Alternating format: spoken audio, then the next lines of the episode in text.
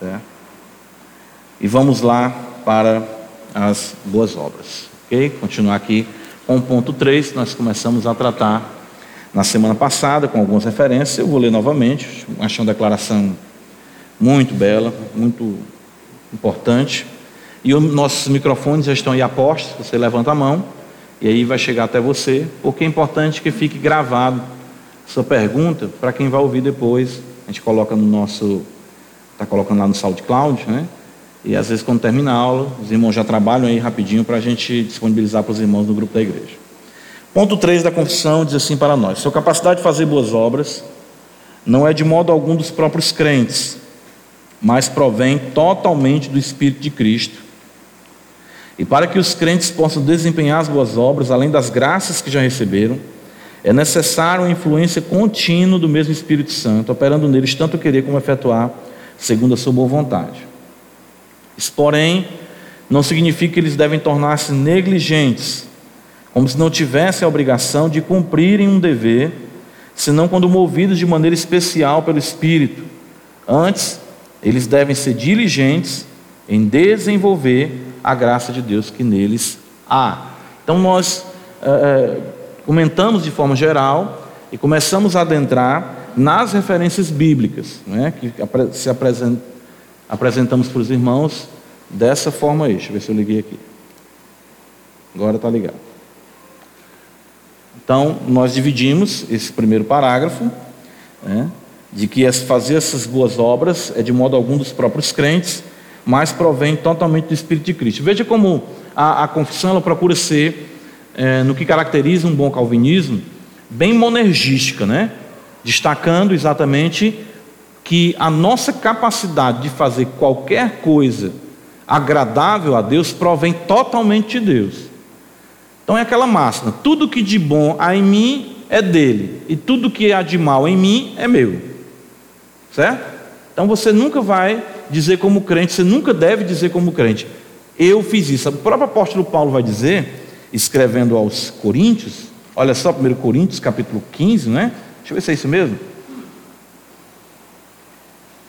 Ele diz assim, no versículo 9, 1 Coríntios 15, 9: Porque eu sou o menor, diz o santo apóstolo, dos apóstolos, que mesmo não sou digno de ser chamado apóstolo, pois persegui a igreja de Deus. Mas pela graça de Deus sou o que sou. E sua graça que me foi concedida não se tornou vã.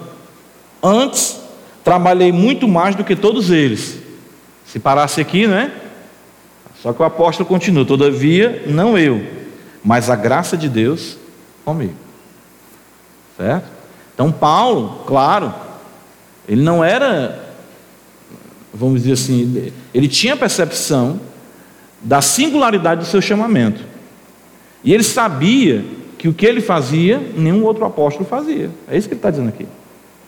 Mas isso não era motivo para ele se vangloriar, mas para entender que a graça atuou nele de forma mais intensa para essa obra mais intensa. Isso não procedia da sua capacidade ou da sua habilidade.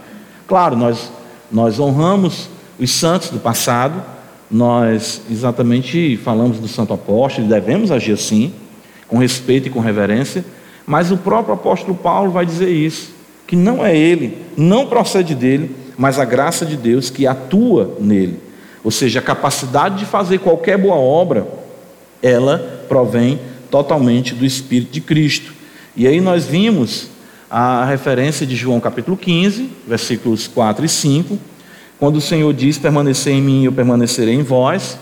Como não pode o ramo produzir fruto de si mesmo, se não permanecer na videira, assim nem vós o podeis dar, se não permanecerdes em mim. Eu sou a videira, vós os ramos. Quem permanece em mim eu nele, esse dá muito fruto, porque sem mim nada podeis fazer. Então, Cristo apresenta para nós, metaforicamente, essa verdade né, muito bela, da permanência em Cristo, da necessidade de nós termos nossa vida ah, nutrida por Ele constantemente, e isso vem pelo Espírito de Cristo, que é o que nós estamos considerando, a confissão está aqui ressaltando. Por isso que nós destacamos, e foi o versículo que vimos, paramos nele, na semana passada, que o Senhor Jesus diz: Se vós que sois maus, sabeis dar boas dádivas aos vossos filhos, quanto mais o Pai Celestial dará o Espírito Santo àquele que lhe pedirem. Nós precisamos de uma assistência contínua do Espírito Santo em nossas vidas, constantemente. Então, o Espírito do Deus vivo que atua em nós. capítulo 8 de Romanos vai falar disso de forma muito intensa, porque nós temos que entender a necessidade de uma vida pneumatologicamente orientada, ou seja, pelo Espírito de Deus. Certo? O apóstolo Paulo vai destacar isso para a gente de muitas maneiras. Ah, vamos ver aqui, Gálatas capítulo 5, os irmãos conhecem bem o texto. Paulo vai dizer, no versículo 16: Digo, porém, andai no espírito, e jamais satisfareis a concupiscência da carne. Certo? Jamais satisfareis a concupiscência da carne. Então, andar no espírito é exatamente ter mais de Cristo em nossa vida, e nós temos mais do espírito pelas verdades reveladas e experimentadas com mais poder. Certo? Qual é o nosso grande. Uh, uh, uh, vamos pensar assim: o que nós devemos almejar como crentes? Não são revelações novas, mas que as revelações que nos foram dadas, que estão escritas, elas se apropriem mais de nós e nós percebamos mais o poder de Deus sobre nossas vidas. É exatamente isso. Lembra que eu falei do avô de Spurgeon, né? Ele disse isso para Spurgeon. Durante lá 40, 50 anos de ministério, ele disse: "O que eu aprendi com o passar do tempo foi que as mesmas verdades eu preguei, porém, porém experimentando as mesmas de forma mais intensa." É isso. Então nós nos acostumamos e, aí é que vem um grande problema que acontece nos nossos dias com a familiaridade teológica. Nós não podemos ter apenas o conhecimento da verdade, nós temos que ter o poder da verdade. E o poder da verdade é infundido em nós pelo Espírito Santo, da verdade, ou seja, que se revelou a nós, fazendo com que essas graças se tornem cada vez mais perceptíveis e intensas em nossas vidas.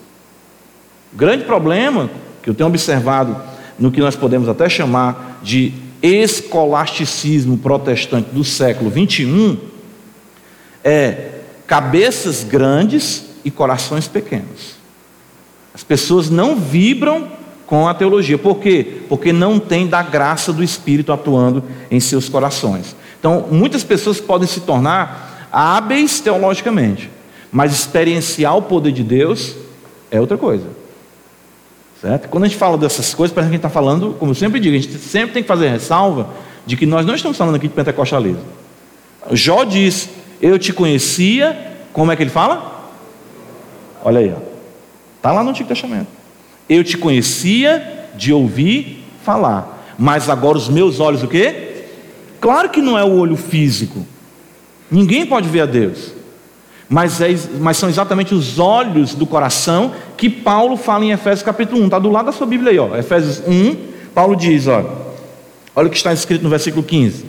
Por isso, também, eu tendo ouvido a fé que é entre vós no Senhor Jesus e o amor para com todos os santos, não cesse dar graça por vós, fazendo menção de vós nas minhas orações, para que o Deus de nosso Senhor Jesus Cristo, Pai da glória, vos conceda espírito de sabedoria e de o quê? Revelação em que? No pleno conhecimento dele. Nós temos preconceito com a palavra revelação. Porque nós entendemos que essa palavra, de fato, ela, é, é, é, é os pentecostais e neopentecostais se apropriaram dela. E a o, utilizam como Deus me revelou isso. Deus me revelou aquilo. Ó, oh, tem uma revelação para ti hoje. Deus vai revelar a gente nessa noite. É uma verdadeira abafilme, Kodak, né? Sei quem acompanha, o pessoal nem sabe mais, o pessoal nem, é, já está, não tem mais, o que é que eu faço, né? É o novo, né? Então é, é uma verdadeira, sei lá, impressão aí de fotos, não sei nem o que dizer, né? Enfim, não, não é isso. Mas o fato que o apóstolo está dizendo aqui, veja no versículo 18, como é que se dá essa revelação no pleno conhecimento dele? Iluminados os olhos do vosso coração na Bíblia, coração tem olho, certo? Mas não é o órgão, é o âmago. É que na profundidade do seu ser, você consiga ver, você consiga enxergar essas verdades. Por exemplo, eu posso dizer aqui, o Senhor é todo poderoso. Aí você, todo mundo vai dizer amém. Mas o Espírito imprime essa verdade de uma forma única, que te dobra aos pés do Senhor, em adoração, em contrição, em louvor, em choro, em alegria. Quer ver só? Vamos lá. Uh, antes ainda de ir para esse texto, porque eu estou com o texto aqui na mente, Paulo diz assim: olha, iluminados os olhos do vosso coração para saberes qual a esperança do seu chamamento. Olha, quando nós falamos da vinda de Cristo, aliás, a esperança da nossa vocação, né, do seu chamamento, quando nós falamos da glória que está reservada para nós, você pensa na glória, essas verdades elas não lhe impactam. E eu creio que eu estou falando aqui o que é comum a muitas pessoas. Você, quando pensa na esperança do seu chamamento, o que é a esperança do seu chamamento? O que é que Deus reservou para os crentes, para os vocacionados? Qual é a sua esperança? Nem... Olha o texto diz mais, olha. A riqueza da glória da sua herança nos santos. Pronto. Se você aqui sentado soubesse que alguém deixou um milhão de dólares para você, você estava aqui. Você disse, meu Deus, que tio maravilhoso, não conheci, Deus te abençoe, tio, né? É, morreu e deixou um milhão de dólares para mim. Você estava aqui Irmãos, a glória que Deus tem revelada para nós, nada nesse mundo se compara. Mas você, do jeito que está sentado, continua, não mexe com você. Por quê? Por quê? Porque os olhos do coração ainda estão cobertos. Às vezes vem uma frechinha, uma coisinha, a pontinha. Aí, quando você vê uma pontinha, você, oh meu Deus, louvado seja Deus. Porque você não persiste na oração, na leitura da Bíblia, na comunhão, na busca, na meditação, para que os seus olhos sejam abertos. Deus organizou as coisas na realidade espiritual, né? O microfone aqui mesmo, por favor, é, nosso Na realidade espiritual para que as mesmas aconteçam dessa forma. Vou dizer uma coisa para você, você pode, eu disse, mas pastor, mesmo sem isso, eu posso ser salvo? Pode. Porque nós somos salvos pela fé né? A graça, mediante a fé, se não vem de vós é o que? Dom de Deus. É aí onde John Bunyan fala no Peregrino de um personagem muito interessante chamado de pequena fé. Se tiveres fé como um grão de quê? Mostarda. Então você pode ter uma, a fé, uma poeirinha, uma poeira de fé, mas ela é fé, é dom de Deus. E é mediante ela que você será salvo. Você vai para o céu trambecando. Está entendendo? É muito difícil, meu Deus, Deus me ajude. Muita dificuldade. Diferente daqueles que vão enxergando mais e vão caminhando de forma mais plena no conhecimento de nosso Senhor Jesus Cristo. Aí depende, o que é que você quer? Nessa hora, olha o que eu vou dizer, preste atenção. Preste atenção para não estar dizendo que eu estou falando heresia. Nessa hora você tem um livre-arbítrio. Porque o livre-arbítrio é você escolher o que? O o que? O bem. Uma vez que nós caímos em pecado, a confissão fala, a teologia reformada ensina que nós perdemos o livre-arbítrio, porque nós escolhemos apenas o, o mal. Uma vez que cremos em Cristo, agora eu posso escolher o que é bom. Eu posso escolher estar no dia do Senhor, na casa do Senhor e crescer mais. Ou posso ficar em casa, assistindo programa de televisão que não vai me alimentar e nutrir nada.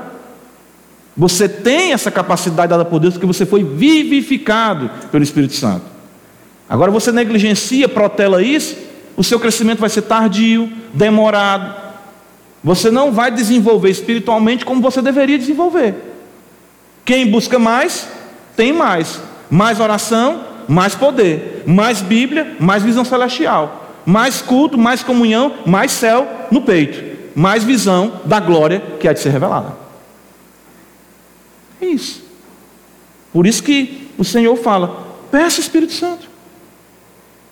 Busque. O que é que o Senhor diz? Pedi o quê? Está no contexto desse versículo. O que, que ele diz? Buscai o quê? Batei o quê? Senhor, eu quero. Senhor, sou eu de novo. De novo, pai? Sim. E o contexto é de alguém sem inoportuno. O contexto é de alguém está em casa, porque lá no, no, Oriente Médio, né?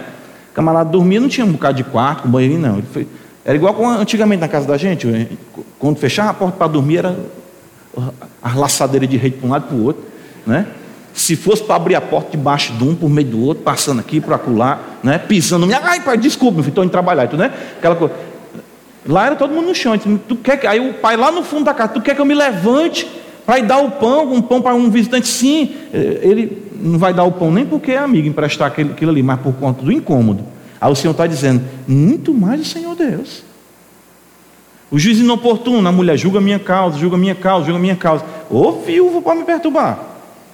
Ora, se, se esse juiz que não teme a Deus, não teme ninguém, vai atender ela por causa da, da importunação, muito mais o Senhor que tem prazer em ouvir a oração dos seus santos. Então, se nós buscarmos, teremos mais. Se não buscarmos, teremos menos. Pois não, meu irmão? Diga aí. De certa forma, o senhor já respondeu a minha pergunta, mas. Olha aí, tá vendo? É. Isso aí é revelação. É, não, estou brincando. que era justamente nessa ideia do livre-arbítrio, né? Na, na, ideia de que eu posso escolher a Deus, uma vez que monegicamente Ele transformou meu coração. Sim. Porque às vezes a gente tem um, um preconceito de dizer que escolheu a Deus, né? tipo, no sentido mais é, arminiano, sim, né, nesse sentido. É. Mas uma vez que nossos corações foram regenerados, nós temos agora a capacidade de escolher o bem. Sim. Justamente o que o senhor falou. Pronto. E eu acredito que realmente é, é salutar. Essa Pronto. O senhor fez e respondeu a minha pergunta já. As pessoas chegavam para mim, a mão levantou a mão aqui, então pega aqui o microfone para sair por. Eu me lembro quando eu comecei a estudar, a aprender questão das doutrinas da graça, calvinismo, né? Aí a pessoa chegou para mim com Deuteronômio. Eis que te proponho o bem e o mal, a vida e a morte. Escolhe, pois, o bem para que vivas, ou o mal e tu morre. Aí, você, esse negócio de calvinismo, Deus mandando escolher. Ora, mas Deus está falando com quem ali em Deuteronômio? O seu povo. Então o Senhor diz exatamente ali em Apocalipse: quem for sujo, faça o quê? E quem for limpo, faça o quê? Pronto, nós somos crentes. Então foi colocado em nós agora o querer e o quê? Efetuar segundo a sua boa vontade. Tá, tá, ligado? Ah, o microfone aqui. Chegou não para ti não, Alberto? Pronto.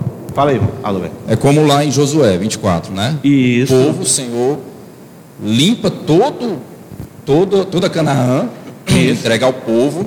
E aí Josué chega diante do povo de Deus, não é o ímpio, é o povo escolhido por Deus. E Josué Sim. vai dizer, porém, né? Ah. Agora, escolhei hoje a quem servais. Se aos deuses, Olha aí. a quem serviram os vossos pais que estavam além do Eufrates, aos deuses dos amorreus, cuja terra habitais, eu e a minha casa serviremos ao Senhor, né? Isso, não era para ímpios, era para o povo do Senhor. E a, a, se nós formos transportar isso para o Novo Testamento, é a mesma coisa que é, que é requerido da igreja.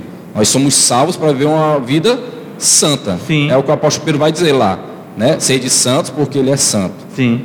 Ah, então, o povo de Deus, ele teve a terra de Canaã, mas para viver para com Deus, em santidade para com o Senhor. Sim. Se eles vivessem de acordo com o povo que já ali viviam, a terra seria uma terra de maldição, como o próprio Deus declara, revela a Josué. Pronto. Olha, Efésios ainda diz assim: ó, qual a, eu falei da herança, né? Por que, que a gente não, não vibra? Porque a gente vê pouco. A gente vê pouco. E qual a suprema grandeza do seu poder para com os que cremos? O que é que Deus está dizendo? O meu poder, a suprema grandeza do meu poder, está em você. Ele próprio está habitando em nós. Mas você não enxerga. Por que, você não enxerga? Porque os olhos do coração precisam ser iluminados. E como se dá isso, pastor? Me ensine o segredo. Oração, leitura da Bíblia são as duas chaves mestras aí para toda a vida cristã. São os dois remos, são as duas pernas, são as duas asas. Não tem segredo. Não tem segredo. Nós não somos gnósticos. Eu não tenho aqui, vou revelar para vocês hoje. Hoje tua vida vai mudar. Não, eu falo até brincando com os irmãos, né? Não, você lê a Bíblia e orar. Irmãos, não tem quem lê a Bíblia de fato e ore e permaneça a mesma pessoa, porque o poder de Deus atua na vida da pessoa um cristão. Texto de Pedro, vamos lá. 1 Pedro capítulo 1. Ah, o que, que nós estamos considerando isso aqui? Nós estamos considerando isso por conta de que ah, aqui a confissão está destacando que o Espírito de Cristo ele é imprescindível para que nós desempenhemos a nossa as boas obras no amor e no serviço ao Senhor. E essa percepção, ela nos torna ousados. Você lembra que em Atos 1,8 diz assim, ó, e recebereis, o que está escrito lá em Atos 1,8? Recebereis o quê? Vamos lá, pelo texto. Recebereis o quê? O que, irmãos? Poder. A gente não gosta dessas palavras. A gente aprendeu, como crente, primeiro tradicional e depois reformado, a deixar essas palavras que são da Bíblia para os equivocados. E recebereis poder ao descer sobre vós o quê? Opa, peraí. O Espírito Santo. Então o Espírito traz ousadia, poder, graça. Então, a necessidade de uma vida, a gente não ora por isso, eu quero ver o teu poder se manifestar no meu casamento. Poder do teu Espírito Santo para me ser um homem, um marido, um pai. Poder do Espírito Santo para ser uma mulher, esposa, mãe, para testemunhar, para ser filho. A gente, a gente não plasma, a gente não, não coloca essas verdades para vivência comum. Aí Pedro, diz aqui na primeira epístola capítulo 1, é, e esse texto é o texto base do tratado do Jonathan Edwards das afeições religiosas. Certo? Olha o que diz aqui, 1 Pedro 1. Ele vai dizer, versículo 3, bendito Deus e Pai, né? Uh, versículo 3, nos regenerou para uma viva esperança. Veja o versículo 4, uma herança incorruptível, sem mácula, imacessível, reservado nos céus para vós outros. Você lê isso aqui e passa. Você não consegue vibrar com isso. Você não consegue ter o coração enternecido. Lágrimas não brotam. Por quê? Porque você não consegue pegar essas coisas. O Espírito ainda não impactou você com elas. Aí ele diz aqui no versículo número 6: Nisso exultais, embora no presente, por breve tempo, se necessário, sejais contristados por várias provações, para que, uma vez confirmado o valor da vossa fé, muito mais preciosa do que o ouro perecível, mesmo apurado por fogo, redunde em louvor e glória e honra na revelação de Jesus Cristo, a quem não havendo visto, olha aí, ó, a quem não havendo visto, que Pedro diz? Ó, você não vê, mas você o que? Ama. Olha a beleza do texto. Aí ele diz assim: olha, no qual não vendo agora, de novo ele fala, sem ser visto, não vendo agora. Mas o que? Crendo. O que é que está escrito na sequência? Exultais. Com alegria o que? Indizível e o que? Eu pergunto, você já sentiu uma alegria indizível e cheia de glória pela revelação de Jesus Cristo no Evangelho do seu poder? Aí Jonathan Eduardo vai dizer: são as afeições. E ele fala isso, tem um relato dele maravilhoso, que ele estava meditando, que ele contemplou a beleza de Cristo, como está escrito. Não é que ele ouviu e isso, ele não, ele não era um apóstolo, foi João que viu céu aberto, então ele não era apóstolo. Mas as verdades se tornaram para ele de forma tão clara que ele disse que teve que pedir a Deus para parar aquilo ali que ele já não aguentava de tanto, ele pensou que ia morrer de tanto gozo tanto gozo. Então, veja que o texto fala de alegria indizível. E aí, um tempo desse, um irmão chegou para mim, e nós também temos receio com isso aqui que eu vou falar. Sabe o que é? Pastor, o irmão perguntou para mim: o senhor sente a presença de Deus? Eu pensei, ai de mim se eu não sentir isso.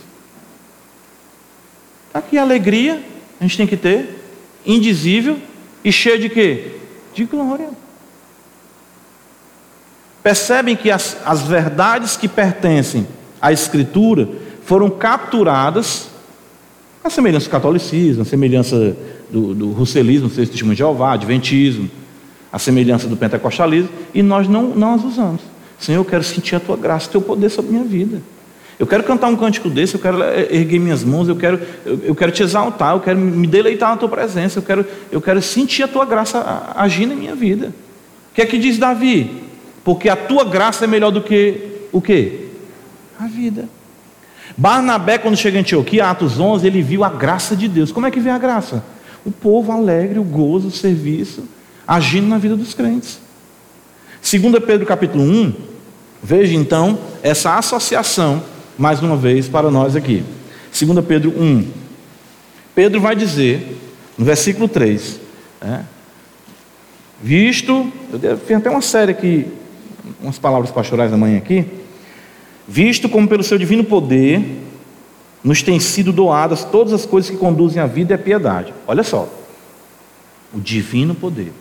Pare para pensar nisso. O divino poder. Divino poder é o poder de quem? De Deus.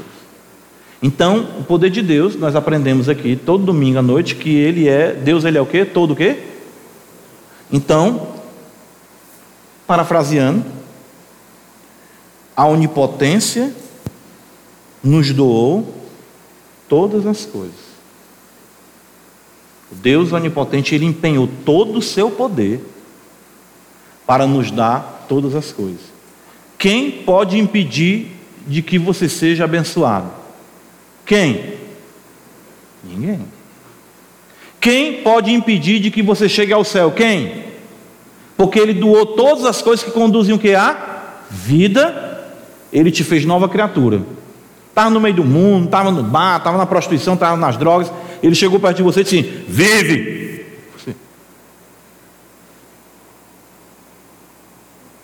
Pronto. Isso não é invenção minha, não. Está lá no profeta Ezequiel, capítulo 18, que Israel era como um aborto. Ali passei, por ti estava como um aborto. Passei por ti, todos tinham nojo de ti. Passei e disse: Ainda que esteja aí te, a revolver-te no teu sangue, eu vou te dizer: Vive! E aí é a palavra de Deus. Ele diz: haja luz. Segundo Coríntios 4, o apóstolo Paulo diz que a luz do evangelho da glória de Cristo resplandeceu, né? ou seja, do evangelho resplandeceu na face de Cristo. Ah, Deus que disse das trevas resplandeça luz, ele mesmo resplandeceu em nosso coração. Então, a regeneração, você se tornou crente, não foi por alguém convencer você, não. Porque o Espírito Santo, ele trouxe luz para a sua vida. Uma verdade simples, qual é? Você é pecador, Jesus é o Senhor. Arrepende, crê nele. Pronto. Depois você for aprender que Deus é soberano. Você não sabia nem o que era soberano. Você pensava que pelágio era só arroz. Era. Né? Essa, essa deu que está mais moderno, tá? Tá, tá certo. Você pensava que só o, arroz era pelágio, né? Ainda, o arroz pelágio ainda é pior, porque ele é cheio de escolha. Né? Pastor Ariel, obrigado aí, viu? certo? Então, você pensava só isso aí, você foi aprender teologia, mas você creu sem ter nem uma especialização teológica. Cristo diz para você: vive, você vive. Amavas-me, Senhor, quando atingiu meu peito, o Espírito de luz, o meu consolador. Né? E com tesouros mil do seu amor perfeito, trouxe a minha alma fé, em que hoje me deleito, meu Deus que amor, meu Deus que eterno amor. Não é? Ou seja, ele atinge o nosso peito e traz a vida. Pronto. É por isso que você não pode demandar de ninguém especialização teológica para ser crente. Aprender, conhecer com o tempo, muito bom, como, como o pastor que falou mais cedo e tudo, você vai, agora, agora você vai desenvolver, mas originar nunca. Certo? Aí Pedro diz: olha, seu divino poder nos foram doadas todas as coisas que conduzem à vida à piedade, pelo conhecimento completo. Opa, lá vem um conhecimento de novo, daquele que nos chamou para a sua própria glória e virtude. Esse conhecimento que você está aí nas suas mãos, as Escrituras, pelas quais, né, pela glória e virtude de Deus, Ele nos doou as suas preciosas e muito grandes promessas, que são essas muito grandes e preciosas promessas, estão escritas aí nas suas mãos 66 livros, 39 no Antigo, 27 no Novo. Para que por elas, pelas promessas que estão o quê? Olha para cá, estão o quê as promessas? Para que por elas vos torneis o quê? O que é está escrito aí? Co-participantes da natureza divina. Não é apenas um ameliar, um juntar de conhecimento, mas conhecimento que vai moldar o seu ser cada vez mais à semelhança de Cristo. Nós não abraçamos uma ideia, nós somos abraçados pela verdade. Ele diz: Eu sou o caminho, a verdade e a vida. E tum, lhe pega. Onde ele lhe pega, ele vai se apropriando do seu ser. Quanto mais você conhece de Cristo, mais ele vai tomando do seu ser. Aí você vai aprendendo, vixe, eu não posso falar assim não. Cristo não falava assim. Eu não posso agir não. Cristo não agia assim. Por que você vai fazendo tudo isso? Porque eu amo ele, eu quero tanto parecer com ele. Como diz o livro lá do J.K. Bill, você se torna aquilo que você adora. Então ele diz aqui, olha, pelas quais nos têm sido doadas suas preciosas e muito grandes promessas, para que por elas vos torneis co-participantes da natureza divina. Olha a beleza. Livrando da corrupção das paixões que há no mundo. Qual o problema do legalismo? O legalismo quer tirar da gente as paixões e a corrupção do mundo. Não beba, não fume, não se prostitua, não use droga, não roube, não mate. As religiões fazem tudo isso aí. Livrando-vos das corrupções que há no mundo. Aí tira, varre. Aí de repente o camarada dá uma, uma queda, uma coisa, ele cai e volta tudo de novo. Por quê? Porque ele não substituiu as paixões pela natureza divina. A natureza divina vai chegando vai empurrando as coisas, livrando-vos das corrupções e das paixões que há no mundo. A graça de Deus vai agindo assim. Então, quanto mais você tem das promessas, né? Ali, mescladas, claro, com a vida de oração, comunhão com Deus, mais as promessas que estão escritas se tornarão mais claras e evidentes para você, se apropriarão do seu ser, expurgarão o pecado e o conformarão a Cristo. São as boas obras. São as boas obras. Então ele diz aqui, olha, por isso mesmo, vamos dar sequência na confissão agora. Por isso mesmo, vós, reunindo toda a vossa o quê? Diligência. Vamos se empenhar. Vamos nos empenhar. Diligentemente. Ele está falando aqui. Associar com a vossa fé o quê? O que está escrito aí? Virtude. Virtude aqui é sabe o quê? Poder. E como é que eu vou buscar poder? Ele está mandando aqui eu buscar poder. Onde é que tem o poder? Está vendo como nós prescindimos? Nós precisamos clamar ao Senhor. O Senhor precisa de mais poder, mais graça.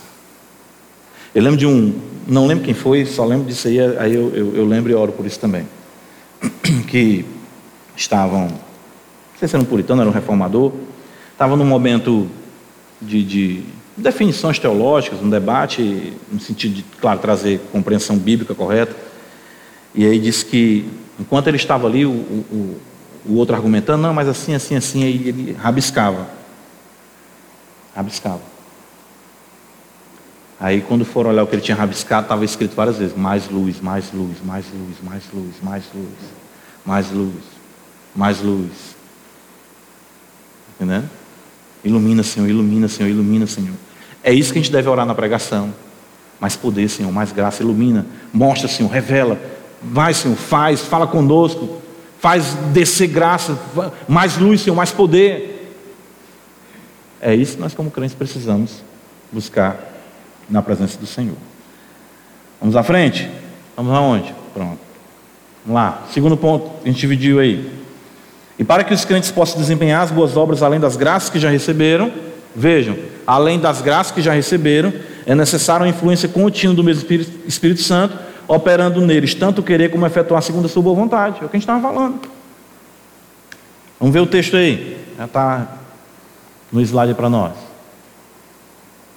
Não que por nós mesmos sejamos capazes de pensar alguma coisa como se partisse de nós.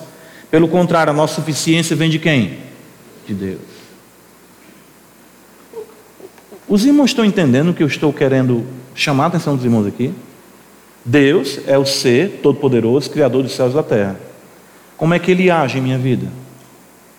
Ele se revela para mim através da verdade que se encarnou e foi registrada mas para que essas verdades realmente se apropriem do meu ser, o espírito que a soprou tem que acompanhar ela no meu ser. O espírito que inspirou essas verdades, que é o sopro de Deus, tem que agir no meu ser. É por isso que Jesus, ah, ao ressuscitar, entrou ali onde os discípulos estavam e ele soprou sobre eles e disse: Recebeu o Espírito Santo. Nós precisamos, entendam, nós não podemos tocar as realidades eternas se não proceder de lá o toque dessas realidades eternas. Daí o que eu estou querendo enfatizar com os irmãos aqui é a sobrenaturalidade da nossa constância na fé. Isso é sobrenatural. É como Jacó diz: O Senhor está neste lugar. O que, que ele diz? Mas, e eu não sabia. Aí ele viu o que lá? Foi que ele viu? Uma escada e antes do que? Aí Jesus fala para Natanael: Tu te admirou porque eu te vi debaixo da figueira? Verás agora os céus abertos e os anjos de Deus subindo e descendo sobre o filho do homem. Então a igreja é uma conexão com os céus. Os céus estão abertos para a igreja. Certo? Assim como a nuvem acompanhava o povo de Israel no deserto por onde eles iam, o céu está aberto sobre a sua cabeça 24 horas. É só você clamar. É isso que a gente tem que entender. Exatamente, que ligasse na terra será ligado nos céus. A gente pensa que isso é o que? São, são palavras de efeito? Não, é verdade. Nós estamos aqui agora, se Deus abrisse os nossos olhos, a gente ia correndo.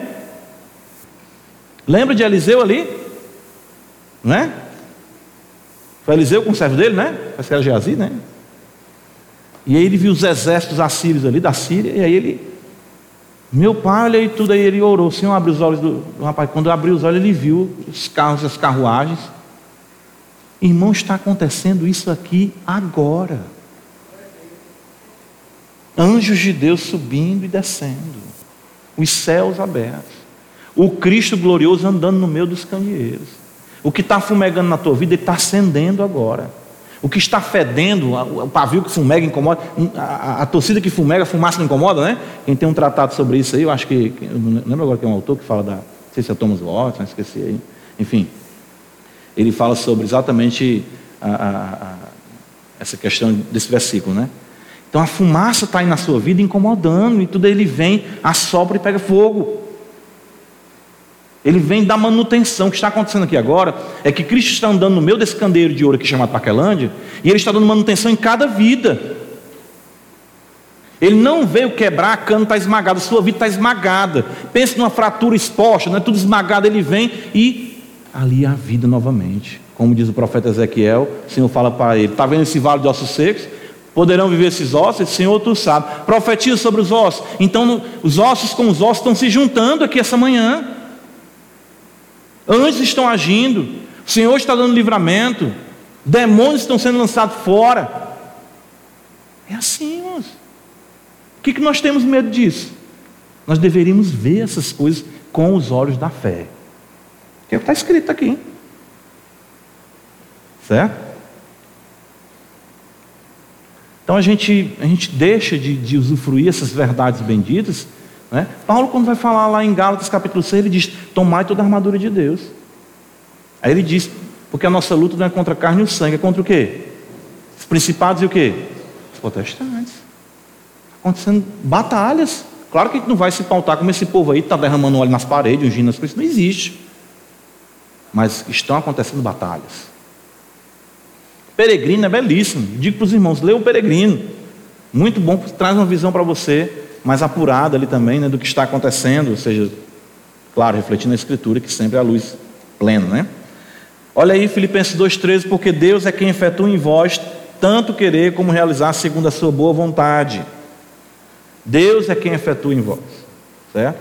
E na sequência, veja Efésios 3,16, para que segundo a riqueza da sua glória. Irmãos, para para pensar nisso aqui, como é que Paulo, claro que é a palavra de Deus, né? Riqueza da sua glória. Glória já é gloriosa. Glória, brilho de Deus.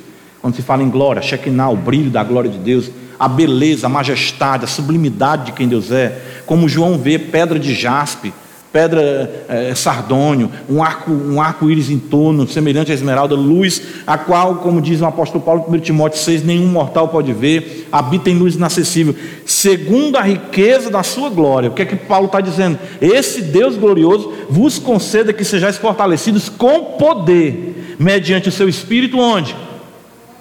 Dentro de você. A Escritura, ela está aqui mostrando para nós o que está acontecendo espiritualmente. A gente que não consegue pensar nisso aí. Meditar que os puritanos faziam era isso. Era aí. A glória, riqueza da glória ele nos fortalecido. Então, porque eu sou fraco. A ideia de ser fraco é ser pecador. Cristo morreu ao seu tempo pelos ímpios quando eles eram o que, Paulo diz?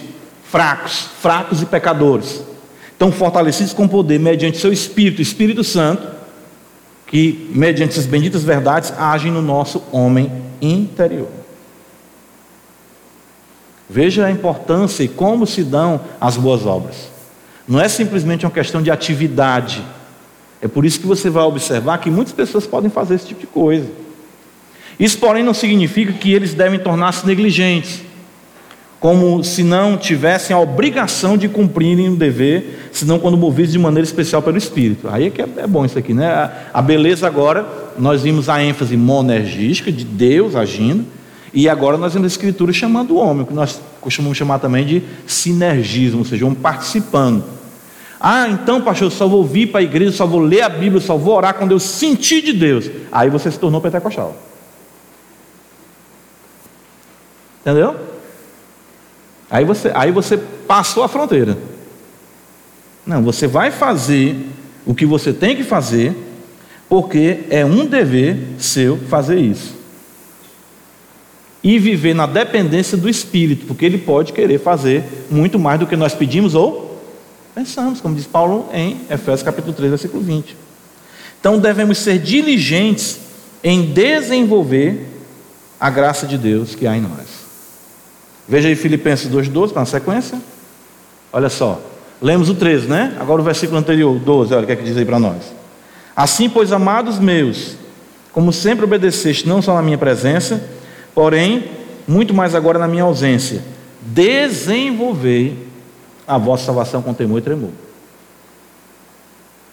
Então, aí é o que Cristo fala: o reino de Deus será tomado por esforço. O pessoal tem um ditado, eu não lembro muito como é que é, mas é, é a pessoa quer facilidade como achar dinheiro e calçada alta, né? É isso aí mesmo, né? né?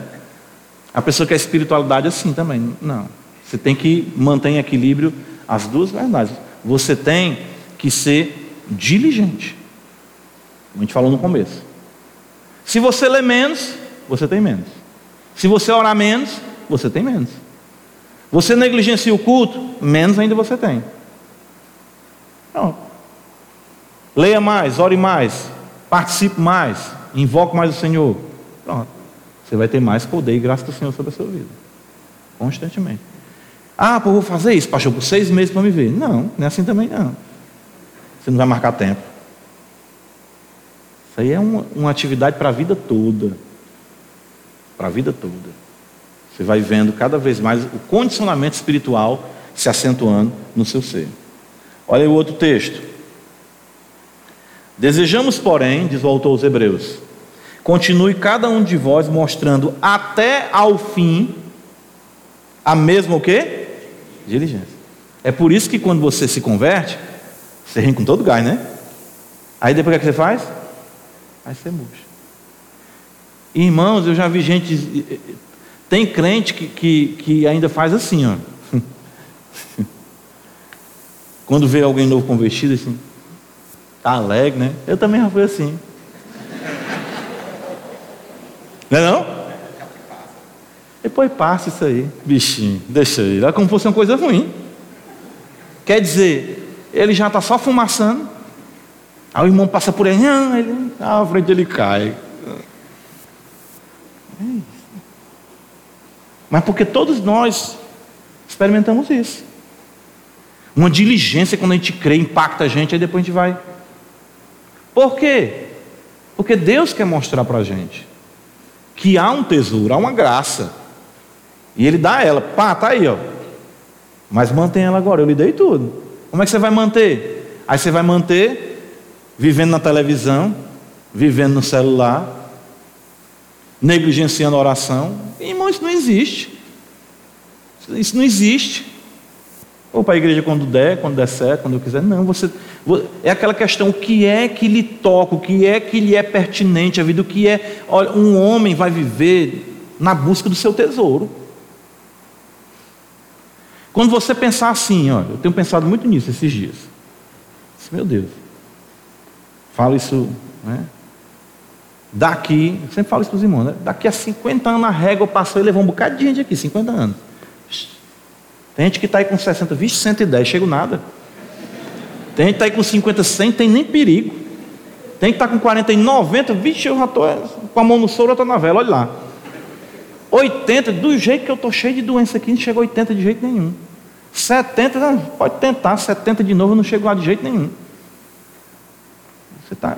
Um, e por aí vai. E, irmãos, bote na sua cabeça que a vida nesse mundo, como diz a Escritura, é um conto ligeiro. Os puritanos diziam: tolo é daquele que não usa o tempo que tem para viver a eternidade. Aí você começa a pensar nisso: meu Deus, eu já, eu já brinquei tanto, já fiz tanto. Que, que fruto que eu colhi? Paulo até diz isso lá em Romanos 6, né? Quando vocês estavam no mundo, se entregavam as coisas do mundo, qual é o resultado das coisas que vocês fizeram? Que, que fruto rendeu para vocês? Somente as coisas de que agora vos envergonhais dela. Vamos nos empenhar, mostrar diligência para plena certeza. Ó, olha que beleza isso aqui, ó. Desejamos, porém, continue cada um de vós mostrando até o fim a mesma diligência para o que? A plena o quê? Certeza da. Você tem plena certeza. Ó, ó, parece redundante, né? Plena certeza, uma certeza plena. Você, as coisas do céu fica aqui ao seu alcance. Você tem uma certeza plena da esperança. A gente fala assim para um crente, Jesus vai voltar. Isso é amém, eu estou sabendo. Você sabia que vai ter um novo céu, nova terra? Já ouvi falar, deve ser legal, né? Não, não move, não toca. Por quê? Porque não tem plena certeza da esperança. É assim. Para que não vos torneis indolentes, olha só, mas imitadores daqueles que pela fé e pela longanimidade, pela paciência, herdam o quê? As promessas. Que beleza, né? E herdar as promessas do lado de cá. Vamos lá, ainda estamos no tempo para concluir aqui essa referência. Dá tempo? Isaías 64, 7. Já ninguém aqui invoque o teu nome, que se desperte e te detenha, porque escondes de nós o rosto e nos consomes por causa das nossas iniquidades. O que, é que o profeta está falando aqui? Está constatando que nós somos consumidos por nossas iniquidades, que o Senhor esconde o rosto de nós, porque não há ninguém que invoque o nome do Senhor, e que, aqui é uma linguagem, claro, humana, para dizer assim, para despertar a Deus, para dizer assim, Senhor, olha para nós. Lembra que o profeta fala assim, não há ninguém que se coloque na brecha? Até a pessoa fala, né? Irmão te coloca na brecha, não é? É uma linguagem bíblica. Mas a ideia de que por que, que o rosto do Senhor está escondido de nós? Por que, que nós não temos cultos mais impactantes? Por que, não temos conversões mais poderosas? Por que, não vemos arrependimento mais intenso? Por que as pessoas vivem vida dissoluta com o Evangelho? Por que a pessoa está tranquilamente aqui domingo de manhã e domingo à noite ela está no clube de forró? E na quarta-feira ela está aqui na doutrina? E no domingo de manhã ela está com a roupa mais escandalosa na praia e no domingo à noite ela está aqui cultuando? Por quê? Porque o rosto de Deus está escondido, as pessoas, isso vira como se fosse uma missa. Lembra da missa lá, em São Geraldo? Termina a missa, aí todo mundo beber lá na frente da igreja. A quermesse.